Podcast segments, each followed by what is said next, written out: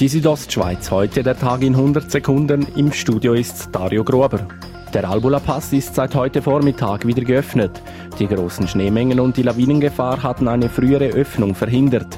Eine solch späte Öffnung sei Rekord, sagt Jan Kamm vom kantonalen Tiefbauamt. Wir haben einen Frühling 2001, wo 1. Juni eigentlich der späteste Öffnungstermin war. Und jetzt haben wir natürlich das Jahr mit dem 13. Juni getoppt. Der Grosse Rat sagt Ja zum Green Deal von SP-Grossrat Philipp Wilhelm.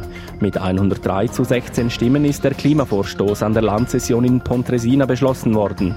Zum Abstimmungsergebnis sagt Philipp Wilhelm. Das ist großartig, dass äh, so viele Grossrätinnen und Grossräte das unterstützen. Das ist ein sehr starkes Zeichen. Die Regierung hat nun den Auftrag, einen Aktionsplan zu erarbeiten, der die Folgen des Klimawandels eindämmen soll.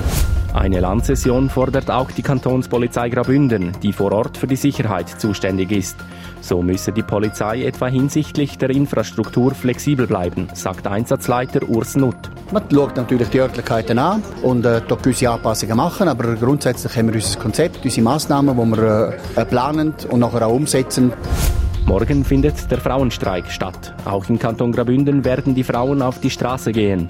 Im Kantonsspital Grabünden liegt der Frauenanteil des Personals bei 75 Prozent. Deshalb ist es für uns natürlich besonders schwierig, allen Frauen die Teilnahme an dem Frauenstreik morgen zu ermöglichen sagt Mediensprecher Dajan Roman vom Kantonsspital Grabünden. Man werde sich deshalb in den einzelnen Abteilungen selber entsprechend organisieren, damit einige am Streik teilnehmen könnten. Die Südostschweiz, heute der Tag in 100 Sekunden, auch als Podcast erhältlich.